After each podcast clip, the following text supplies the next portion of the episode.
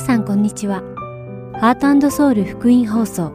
12月11日の日本語放送をお聞きいただいています。このシーズンは聖書を一緒に読みましょう。アリゾナ・フィニックス JIBC ヤソ牧師によるグランドキャニオンの彼方からと許しをお届けします。では聖書を一緒に読みましょうをお聞きください。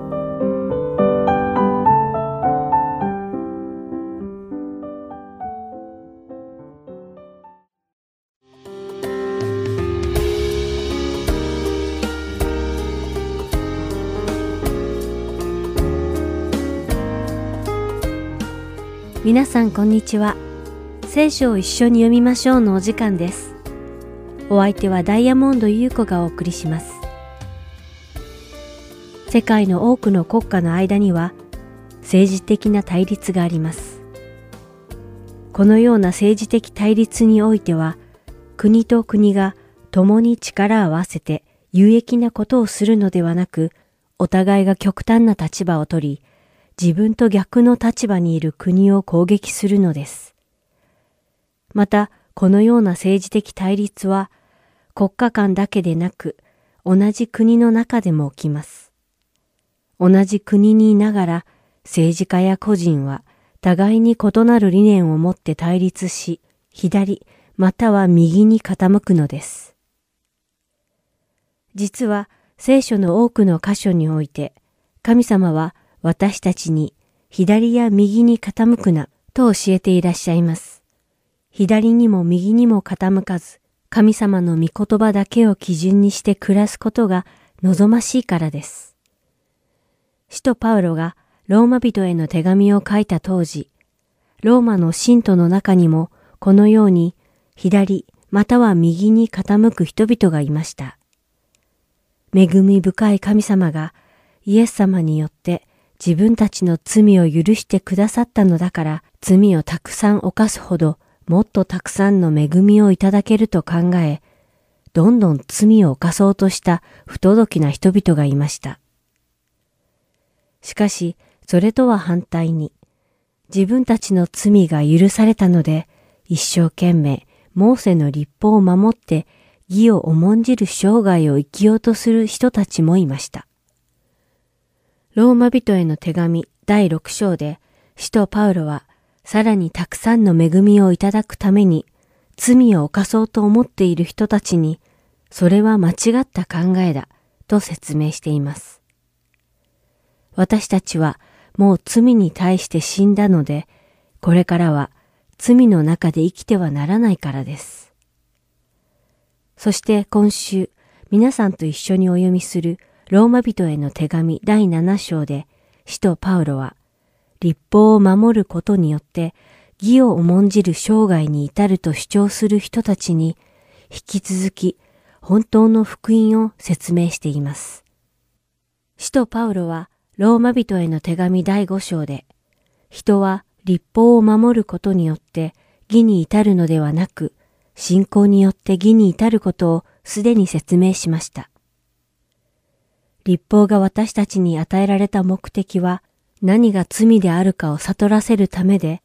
何が罪であるかを悟ることによって、私たちは自分の力では到底義に至ることができないことを悟り、また私たちが救われるのは神の恵みによるものであることを悟ることができるからです。もしかしたらこれをお聞きの皆さんの中には、では立法は悪いものなのだろうか、と考える人たちもいるのではないでしょうか。そういう疑問を持つ人たちに対して、使徒パウロはローマ人への手紙第7章7節でそうではないことを説明しています。それでは読んでみましょう。それではどういうことになりますか？立法は罪なのでしょうか？絶対にそんなことはありません。ただ、立法によらないでは、私は罪を知ることがなかったでしょう。立法が、貪ってはならないと言わなかったら、私は貪りを知らなかったでしょう。神様の基準である立法を知らなかった頃、私たちは自分自身が罪人だったことがわかりませんでした。私たちのほとんどは、私はそんなに悪い人間じゃない。結構いい人間だと思う。などと思いながら暮らしているのではないでしょうか。実際、多くの人は自分は義を重んじると考えるようです。しかしそんな私たちが神様の御言葉に面と向かうと、自分自身がどれだけ腐敗した罪人なのかを見出すことができます。そして自分自身が神様の基準に至ることができないことを悟るのです。ですから、立法は悪いものではなく、怖いものでもないのです。立法は私たちの罪を見出し、私たちが神様の恵みを必要とするように手助けをしてくれる良いものなのです。私たちの生活のすべてにおいて、主を必要とし、すべてを主に委ねましょう。それではお祈りします。愛する天の父なる神様、皆を賛美いたします。主の御言葉を日々黙想し、罪人だった私たちを愛し、救ってくださった神様の恵みを悟り、清く義であられる神様の立法によって、私たちが主を心からお慕いできるように導いてください。イエス様の皆によってお祈りします。アーメン。それでは今日の聖書箇所、ローマ人への手紙、7章1節から12節をお読みして、今日の聖書を一緒に読みましょう終わりたいと思います。それとも兄弟たち、あなた方は立法が人に対して権限を持つのは、その人の生きている期間だけだということを知らないのですか？私は立法を知っている人々に言っているのです。夫のある女は、夫が生きている間は、立法によって夫に結ばれています。しかし、夫が死ねば、夫に関する立法から解放されます。ですから、夫が生きている間に、他の男に行けば、会員の女と呼ばれるのですが、夫が死ねば、立法から解放されており、たとえ他の男に言っても、会員の女ではありません。私の兄弟たちよ。それと同じように、あなた方もキリストの体によって立法に対しては死んでいるのです。それはあなた方が他の人、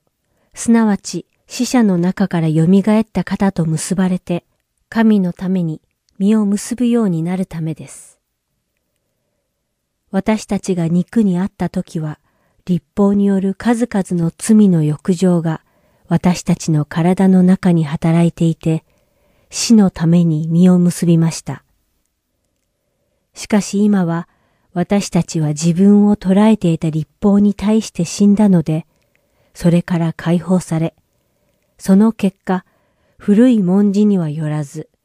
新しい御霊によって仕えているのです。それではどういうことになりますか？立法は罪なのでしょうか？絶対にそんなことはありません。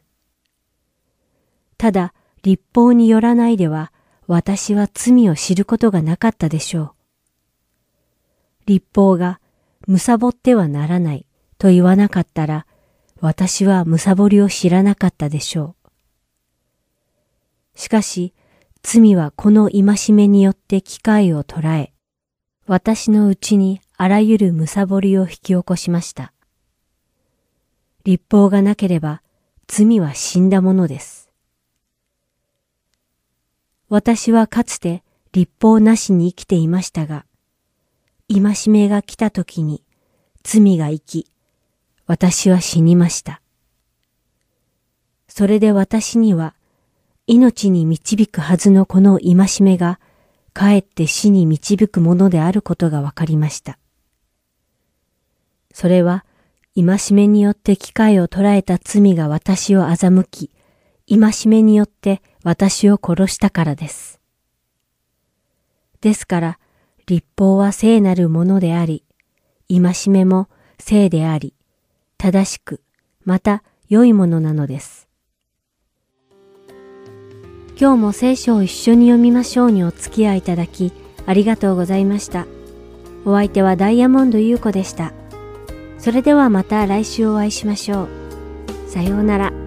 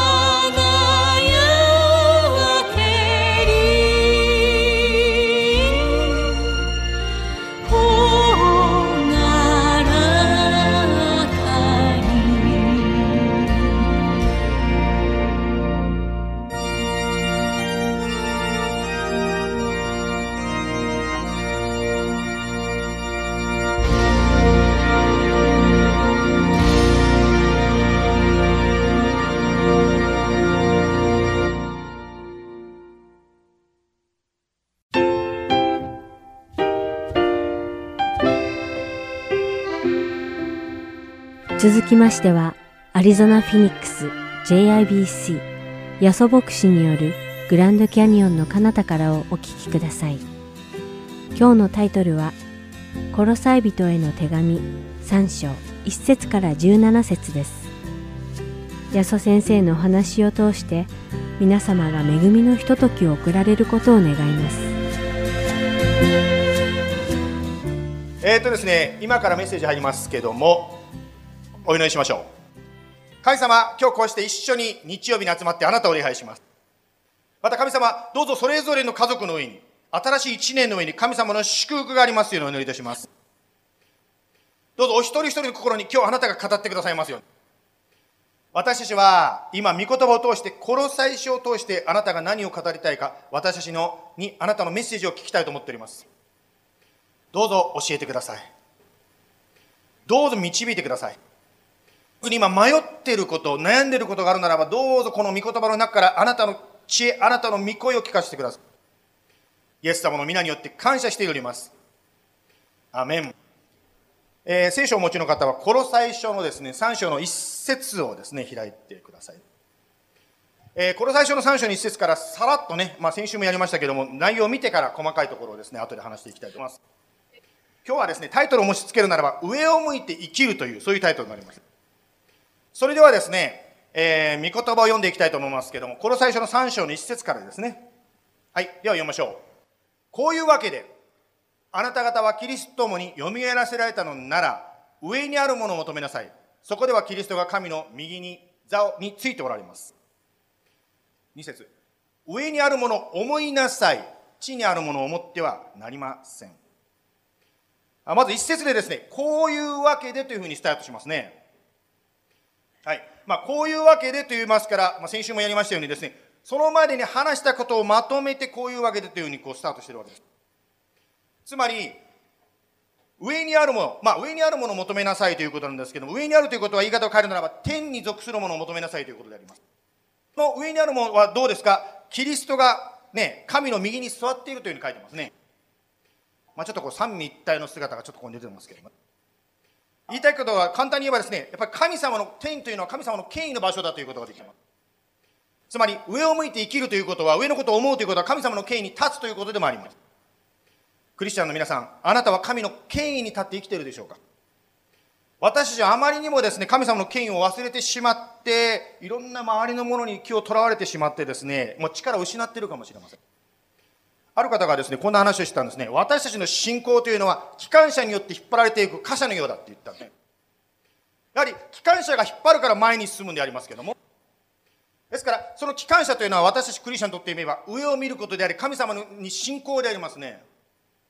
つまり信仰が私たちを引っ張るからですね、私たちはいろんなことでですね、心が揺られてもまっすぐに行くことができます。しかし、客車である、つまりカブースがですね、機関車を引っ張っちゃったらどうなるでしょう？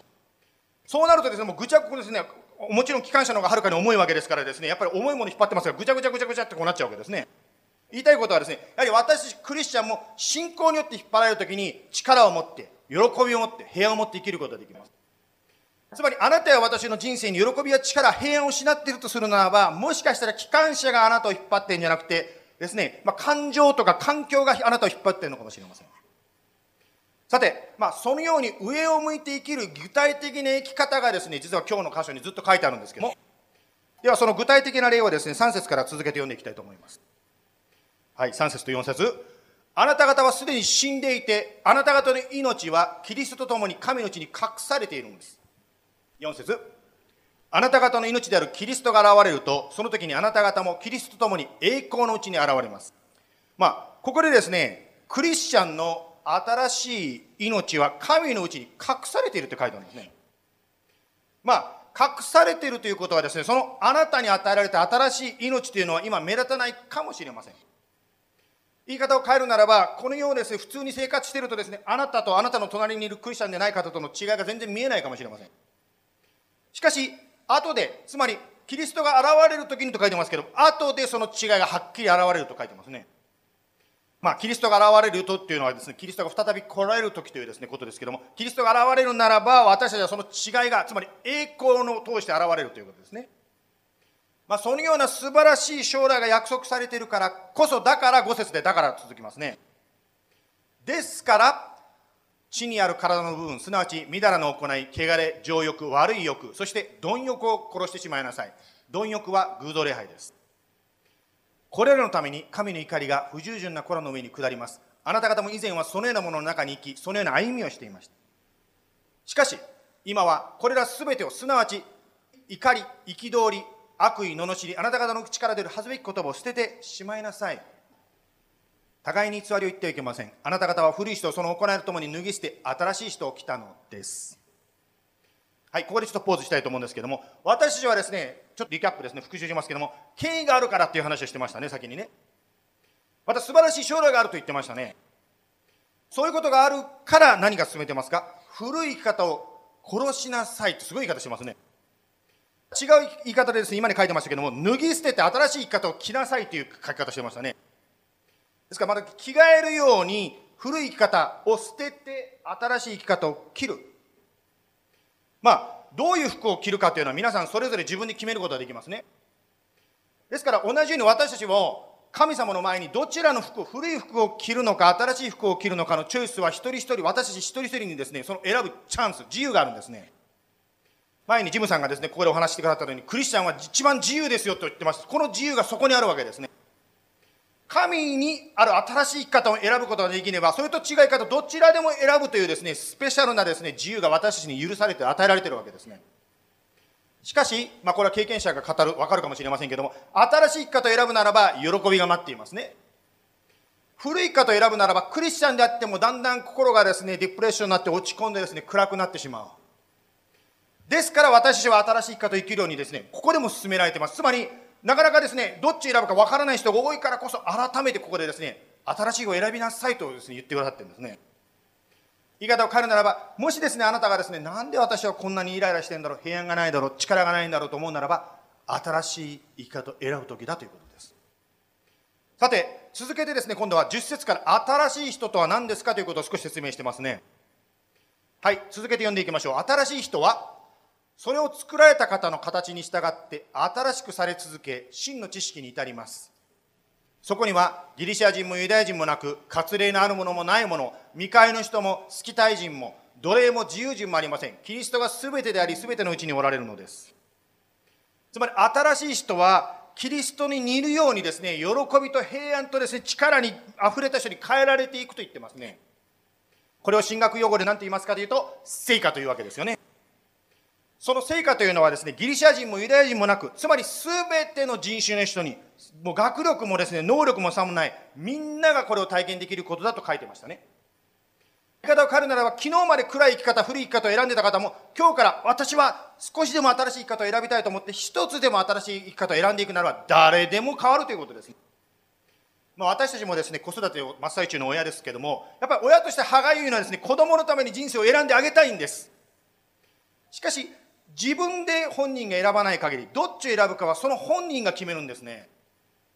ですから私たちこれは一人一人でですね、あなたは、いや私はですね、古い方を選ぶのか、新しい生き方を選ぶのか、いつでもチョイスがあります。たとえ、宝刀息子のようにですね、ずっとですね、古い方を選んできた方も、目が覚めて、あ、これじゃダメだと思って、今日から新しい方を選ぶならば、あなたも変わります。12節で、ですから、そんなことがあるからこそ、ですから、あなた方は神選ばれたもの、聖なるもの、愛されているものとして、深い慈愛の心、親切、謙遜、乳和、寛容を身につけなさい。13節互いに忍耐し合い、誰かが他の人に不満を抱いたとしても、互いに許し合いなさい。主があなた方を許してくださったように、あなた方もそうしなさい。はい、今度はですね、新しい生き方は、まあ、いろいろここにたくさん出てきましたけれども、最後の部分ですね、許しなさいって、この許すということが新しい生き方の一つの例として出てきますね。しかし、まあ、パウロさんは感謝のことにちょっと裏な説明つけてくれます。ただ許せって言ってじゃなくて、主があなたを、つまり私を許してくださってように、他の人も許しなさいと言ってますね。先ほどですね、バプテスマの写真でですね、テイラーさんとかですね、カナちゃんとかあやさんとかいろんな人が載ってましたけども、やはり私たちがイエス様を信じると言った時にですね、私たちはイエス様に自分の罪を認めて許してもらっている、許されたわけですね。自分が許されたという体験があるからこそ他の人も許せるわけですね。言い方を変えるならば自分がどんなにたくさん許されているかが分かれば分かるほど他の人を許せる人に変えられていきます。言い方を変えるならば他の人を許すのが難しいということは逆に言うとまだ自分の罪深さが分かってない自分がどれだけたくさん神様に許されているのかがもしかしたらもうちょっと知る必要があるかもしれません。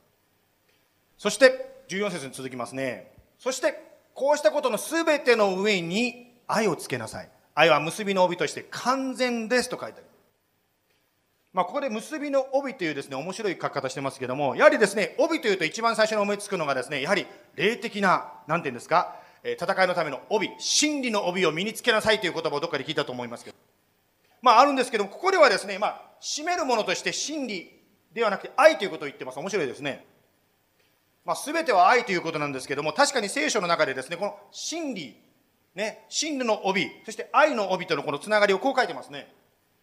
まあ、これはあの開かなくても結構ですけど、第一コリントの13章、つまり愛について説明している中で、愛とは不正を喜ばずに真理を喜びますと書いてあります。ですからやはり愛と真理というのは実はですね、両方一緒にですね、働くわけですね。実は私もですね、自分が子育てするようになってからですね、あ、私のお父さんお母さんこんなこと考えてたんだっていうその親の気持ちが少しですけどね少しですけど分かるようになりました。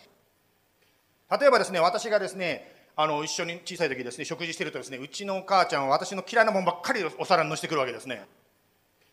でもですねなんでお母ちゃんこんなの食わなきゃいけないのと思いながらですねお母さんが、ね「全部食べなさい!」って言うからですね「あ分かりました」って全部食べたわけですね。でも大人になって逆に考えた時にですね母ちゃんに感謝しています。というのはですね大人になってからですね、野菜もお肉もね、何でもこう食べれる人になったからですね。やはりですね、親として考えた時に、やっぱり子供にこれ食べなさいと言って子供が嫌な顔するの見たくないですよ。親としてそう思いますもん、自分でも。それよりも子供が喜ぶ。キャンディー食べるもうご飯なんか食べなくていいよ。キャンディー、キャンディー、キャンディー。もうそれやりたいですよ、親として。喜ばせたいから。たいけど、でもそればっかりやっていったら、やっぱりこの子の体、健康、将来にやっぱり影響してくるから、嫌な顔されてもですね、やらなきゃいけない。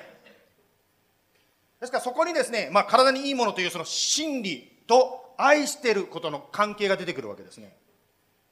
このように真理と愛が一緒にくっつくときに私たちの日常生活がさらにですしっかりしてくる。だから結びの帯という全部を愛で包みなさいって言ってますね。さて、まあ、1節からずっとですね、14節までさらっと見てきましたけども、この箇所またですね、今週もスモールグループでですね、またいろいろシェアしたいと思ってます。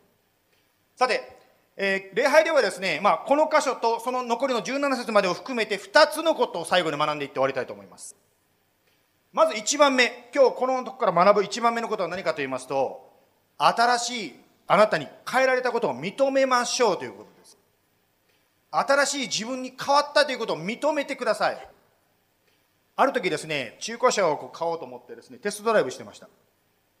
そしたらですね、まあ、この絵では H になってますけど、水温計が全く動かないんですよ。で、ドライブしながら隣のセールスマンに聞いたんですね。あれ？これ水温計壊れてるじゃん。これ大丈夫なの？って聞いたんですよ。その人が言ったら、壊れてても動くよって言ったんですね。まあ、その車買いませんでしたけども。言いたいことはこういうことなんですね。こういう警告ランプっていうのはですね、見たらあんまり嬉しくないですね。警告ランプが機械だからといって線をちぎってですね、壊すこともできるでしょう。言いたいことはこういうことなんですね。警告ランプは私たちのベネフィットのために。言い方を変えると先ほどの真理と愛の言い方するのは私たちを愛するがゆえに警告つまり真理が語られることがあるということなんですね。確か先週だったから先週のスモールグループでですね面白い質問がされましたね。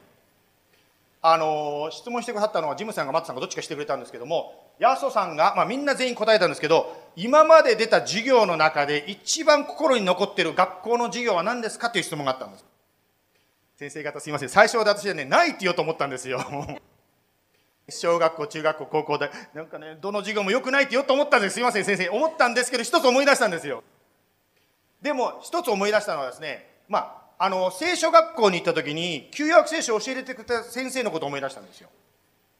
その先生がですねイザヤ書から教えてくれたんですけどもその先生の教え方というか生き方を通してですねそのイザヤ書で神様が言ってる警告の言葉 I judge you ってですね、I ね、もう burn you みたいな、この細か、起こってる言葉の背後にある神様の涙と、神様の愛をですね、すっごく教えてもらったんですね。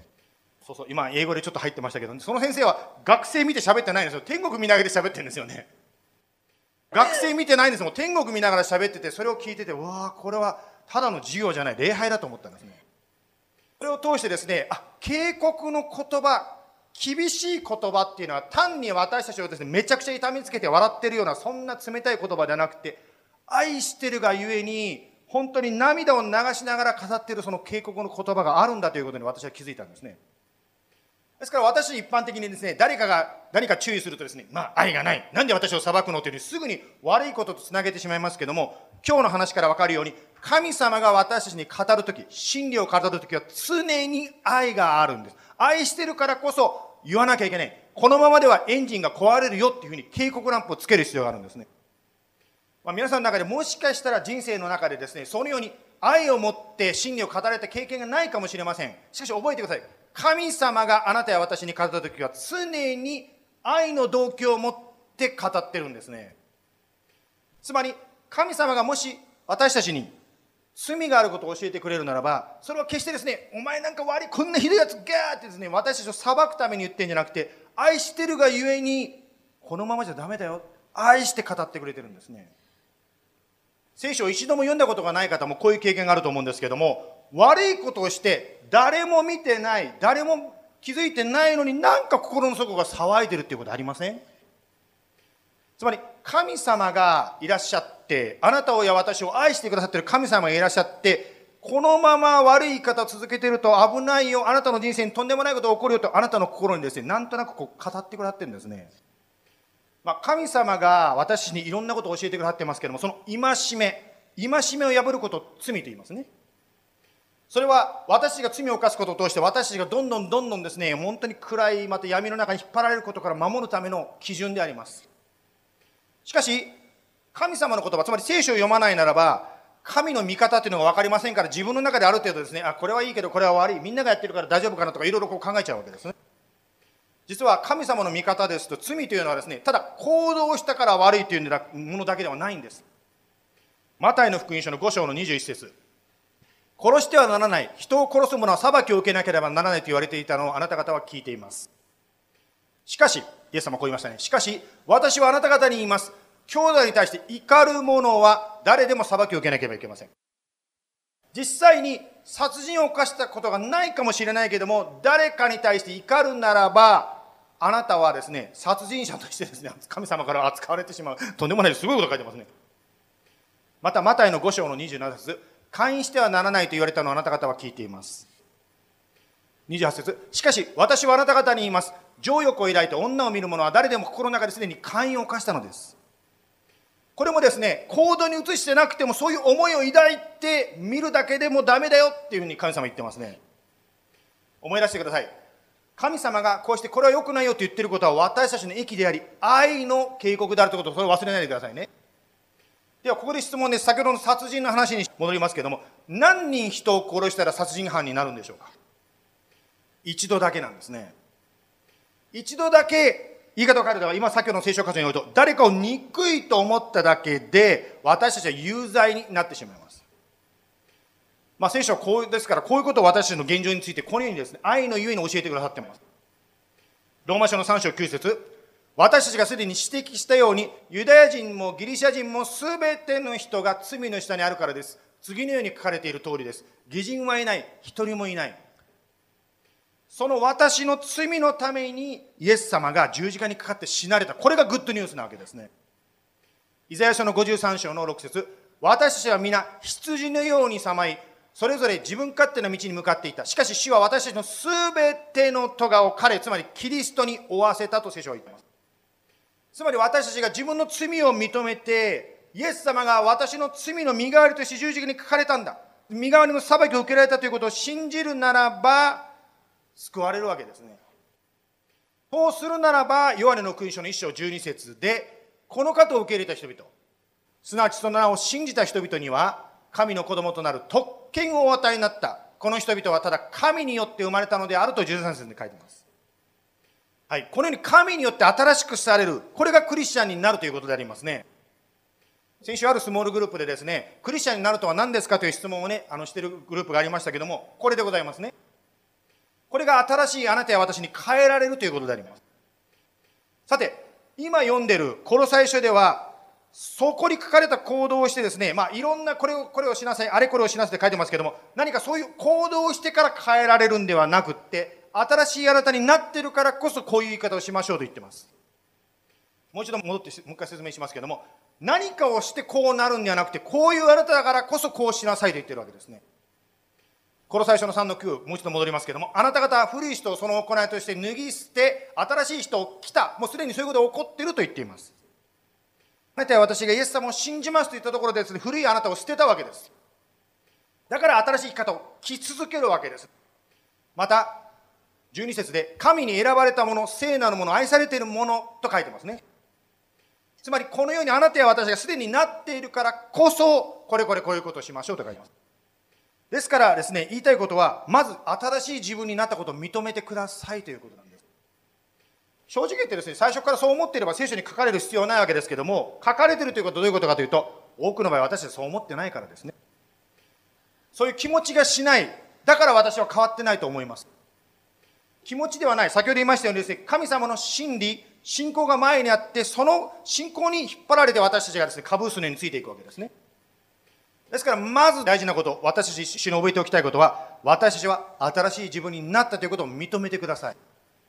そして今日のですね、箇所から学ぶことができる。二つ目はですね、新しい生き方をしましょう。つまりそれにフォーカスしましょうということです。上にあるものを求めなさいということで、具体的にですね、いくつかですね、もうリストがたくさん今日出てきましたね。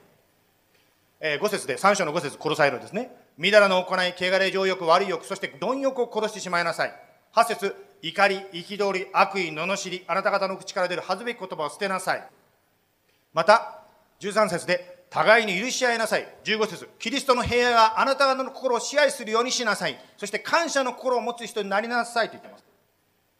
まあ、かなり具体的にですね、どうやって生きたらいいかということですね。まあ、いろいろとね、ここに列挙してますね。まあ、その中で一番最後に感謝の心を持つ人になりなさいと言ってますね。まあ、本当にアメリカすごいなと思うんですけど、やはり1年に1回、ね、感謝祭のシーズン、一日を、やっぱりこの日は感謝することに当てようっていうね、いいですね。また、日本のですね、文化を知ってる方、日本の方はですね、食事する前にこんなこと言いますよね。いただきますって言いますね。いろんなトランスレーションしてますね。ここでは、レッツイートっていうトランスレーション書いてますけどね。でも、その下にはですね、Thank you for the food ってこう書いてますね。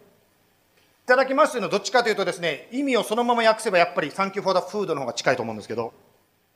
ここで質問になってくるのが誰に感謝してるんでしょう？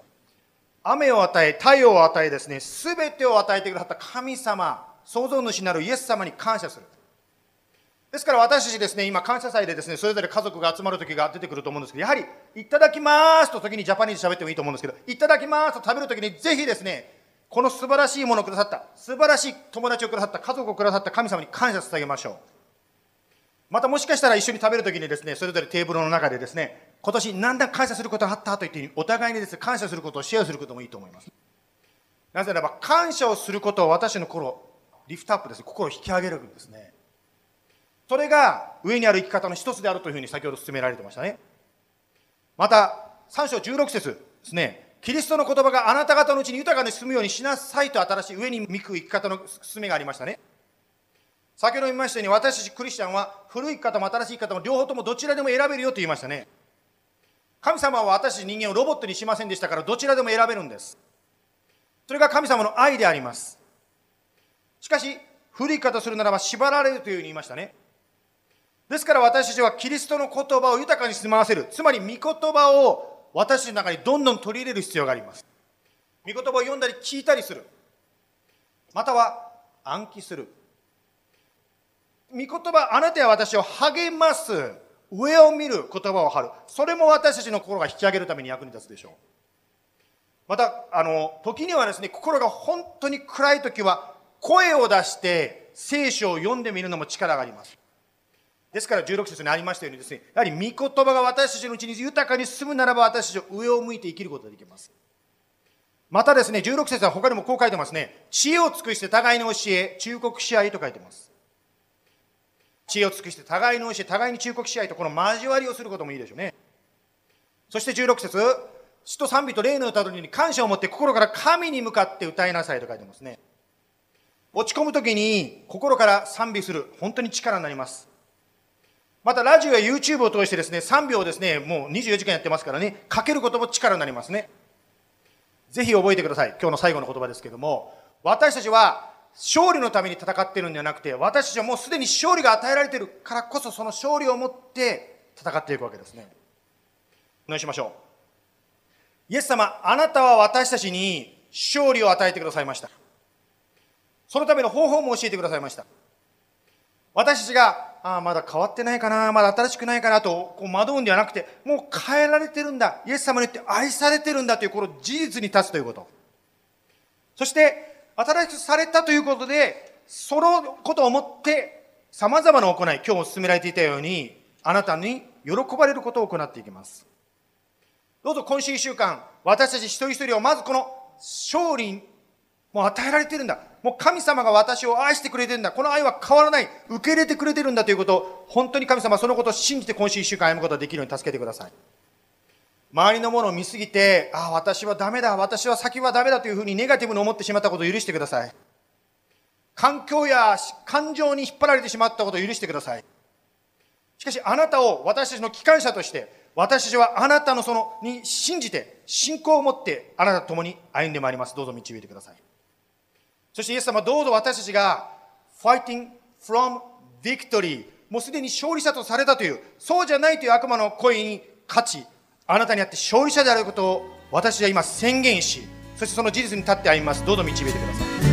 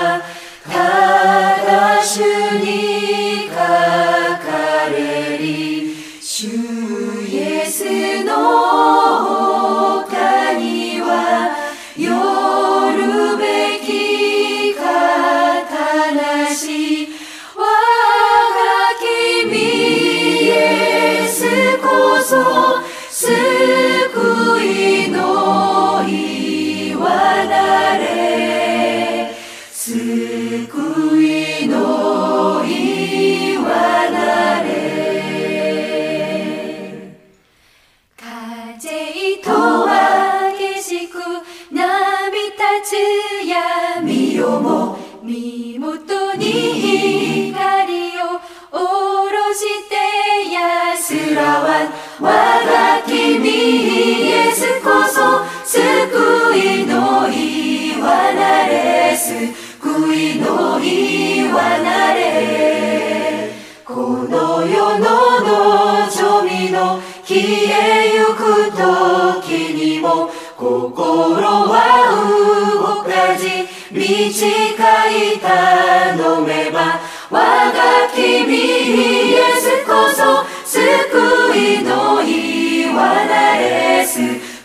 いの言なれ見ぬ世に移りてまみうるその時主の義をまといて見前にたたまし我が君イエスこそ救いの言われす救いのりはなれ我が君イエスこそ救いの言わなれ救いの言わなれ救いの言わなれ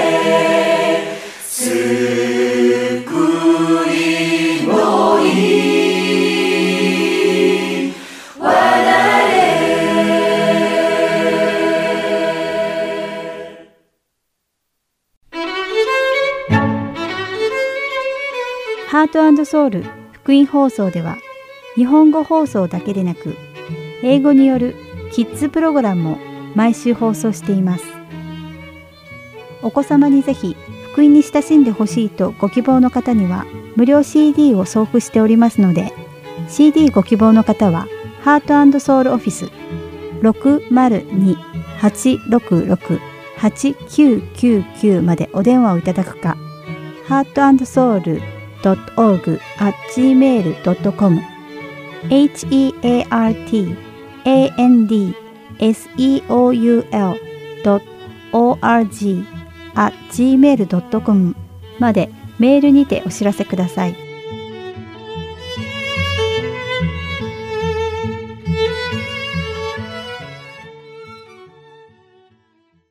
それでは、許しをお聞きください。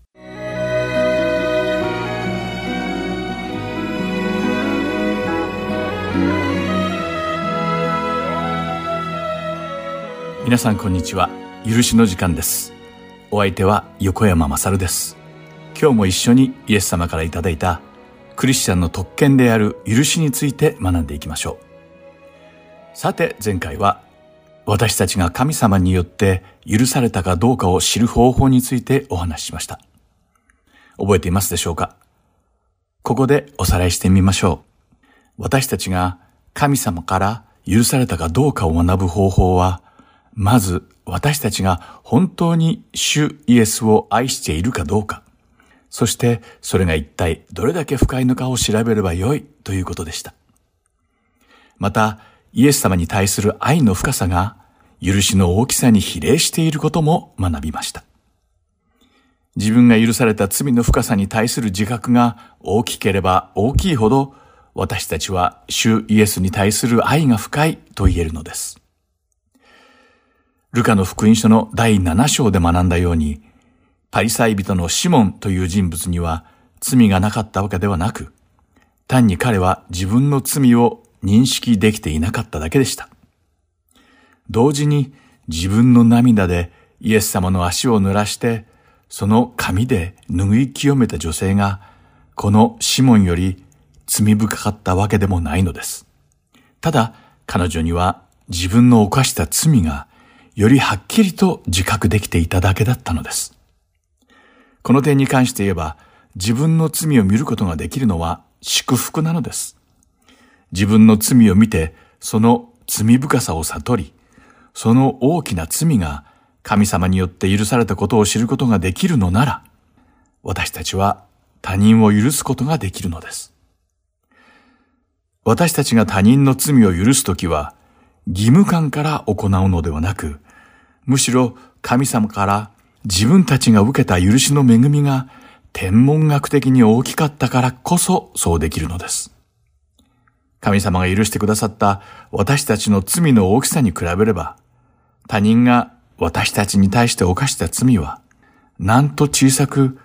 些細なことに見えることでしょう。さてここで、許しについての考えを深めるために、コロサイ人への手紙の第3章12節から15節を読んでみましょう。そこには、それゆえ神に選ばれた者、聖なる愛されている者として、あなた方は深い同情心、慈愛、謙遜、乳は寛容を身につけなさい。互いに忍び合い、誰かが他の人に不満を抱くことがあっても、互いに許し合いなさい。主があなた方を許してくださったように、あなた方もそうしなさい。そして、これらすべての上に愛をつけなさい。愛は、結びの帯として完全なものです。キリストの平和があなた方の心を支配するようにしなさい。そのためにこそ、あなた方も召されて一体となったのです。また、感謝の心を持つ人になりなさい。とあります。特に十二節には他人を許そうと決めたとき、それは私たちが何かを着るようなものだと書かれています。それは私たちが人を許すために助けてくれる何かです。それは深い同情心、慈愛、謙遜、乳は寛容だと書かれています。つまり、聖書によれば、私たちは神様に選んでいただいたので、これらを身につけなければならないということなのです。このことについてもう少し掘り下げて考えてみましょう。例えばここに罪に染まった人たちがいたとしましょう。神様はその人々を罪人である時から愛されていました。憎んでおられていたのではありませんでした。彼らは神様から拒絶されたのではなく、逆に愛されていたのです。そして神様が聖なる方であるように、彼らもまた記憶してもらいました。ではこの人たちとは一体誰のことなのでしょうか？それはもちろん私たちのことです。聖書には、私たちはキリストによって贖われた人々であると説明されているからです。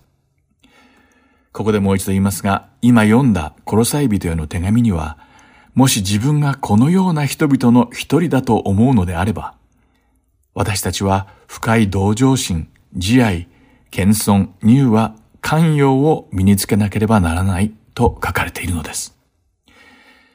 これらは神様によって選ばれた聖なる主に愛された人々のための衣なのです。私たちはこの衣を身につけなければならないのです。次にコロサイ人の手紙の第3章の13節では、具体的に深い同情心、慈愛、謙遜、乳和、寛容な心を持つ人々は、互いに忍耐し合い、誰に対してでも不満を持つ人は、それが誰であっても神様が許してくださったように許し合わなければならないと書かれています。神様の許しは私たちにとって一体どれほどの意味があることなのでしょうか。主の許しは私たちにどれくらい深く影響を与えたのでしょうか。またそれは完全な許しだったのでしょうか。それとも部分的な許しだったのでしょうか。さらに言えば、神様はあなたの中の特定の罪以外の全てを許してくださったのでしょうか？もし、主の許しがそういうものだったのであれば、あなたにとって他人のある特定の罪が許せないことは仕方のないことかもしれません。しかし、実際にはそうではないことを私たちは明確に理解しています。神様は私たちのすべての罪を完全に許してくださったのです。主は私たちが認識している罪も、私たちが犯していたことにも気づかなかった未知の罪も、さらには私たちが恋に犯した罪さえも許してくださいました。すべての罪をです。だからこそ私たちは私たちに対して罪を犯した兄弟姉妹を許さなければならないのです。コロサイ人への手紙の第3章の15節に面白いことが書かれています。読んでみましょ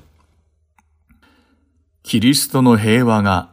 あなた方の心を支配するようにしなさい。そのためにこそ、あなた方も召されて一体となったのです。また、感謝の心を持つ人になりなさい。とあります。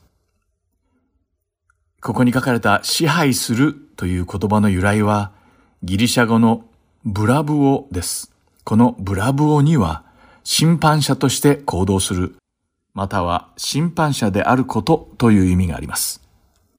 このブラブオという言葉の本来の意味を考えると、コロサイ人への手紙の第3章の15節は私たちに、キリストの平和があなたの心の審判になるようにしなさい。と言っていることがわかります。つまり、キリストの平安が、その人の心にあるかどうかが、兄弟姉妹に対する許しのバロメーターになるというわけです。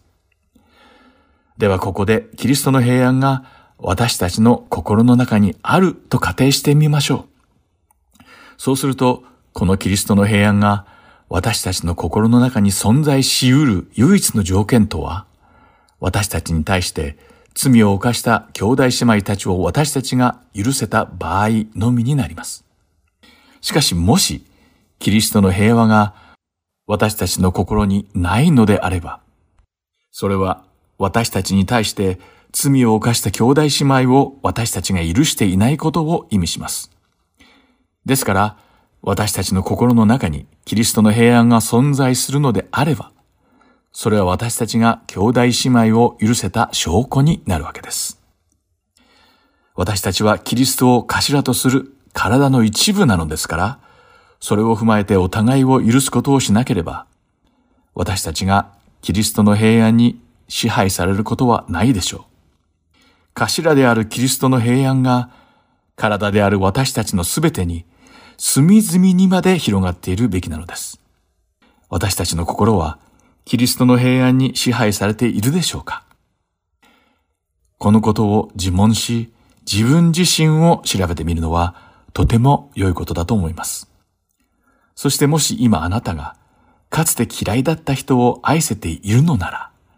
それはキリストの愛が憎しみの代わりにあなたの心の中を支配しているということなのです。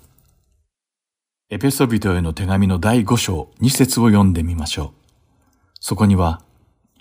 また愛のうちに歩みなさい。キリストもあなた方を愛して私たちのためにご自身を神への捧げ物、また供え物とし、香ばしい香りをお捧げになりました。とあります。もしキリストが最初に私たちを愛してくださらなかったら、私たちを許されることもなかったでしょう。そして私たちが許されなかったのなら、そしてもし私たちが許されていなかったのなら、主は私たちに対して何をしてくださる理由さえ見出せないわけです。しかし、キリストは私たちのために自分自身を捨ててくださいました。主イエスは、なだめの香りの捧げ物として、また生贄として、神様に自分自身を捧げられました。私たちを許すために、イエス様はそこまでしてくださったのです。もし私たちが主であるキリストを受け入れて、罪深い存在から火の打ちどころのない聖なる存在に変わることができれば、私たちは主と交わりを持つことができるようになるのです。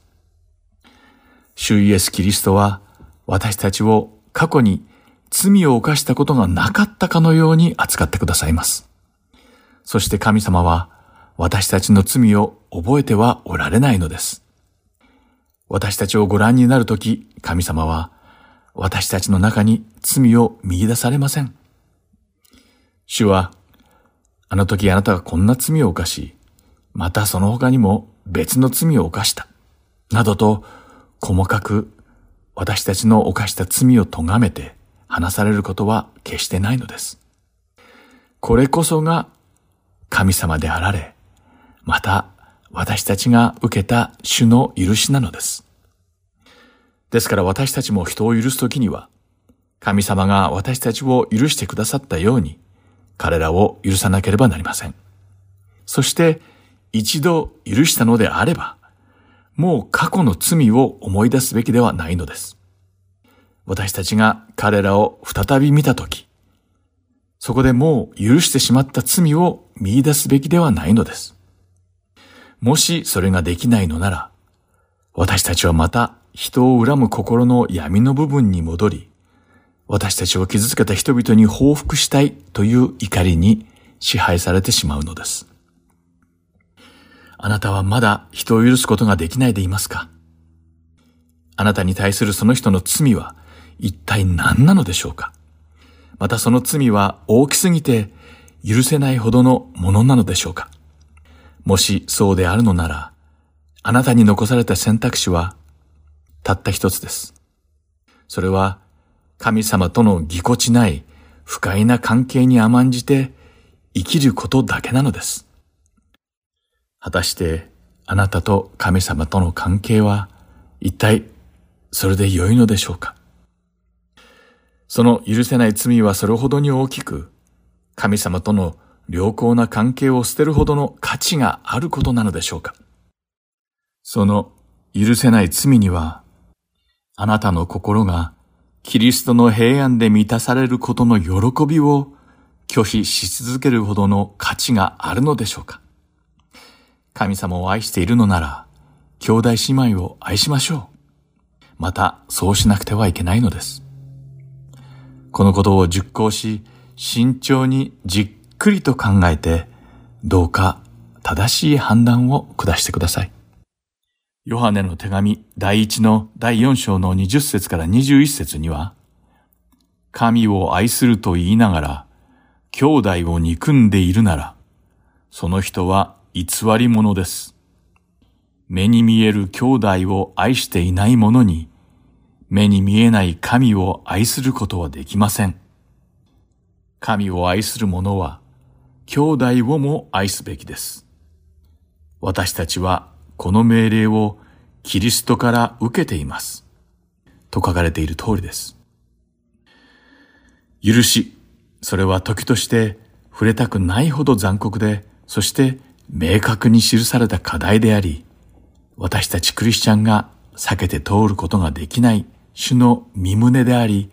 命令なのです。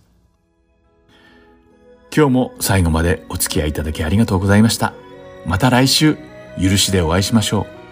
う。お相手は横山まさるでした。さようなら。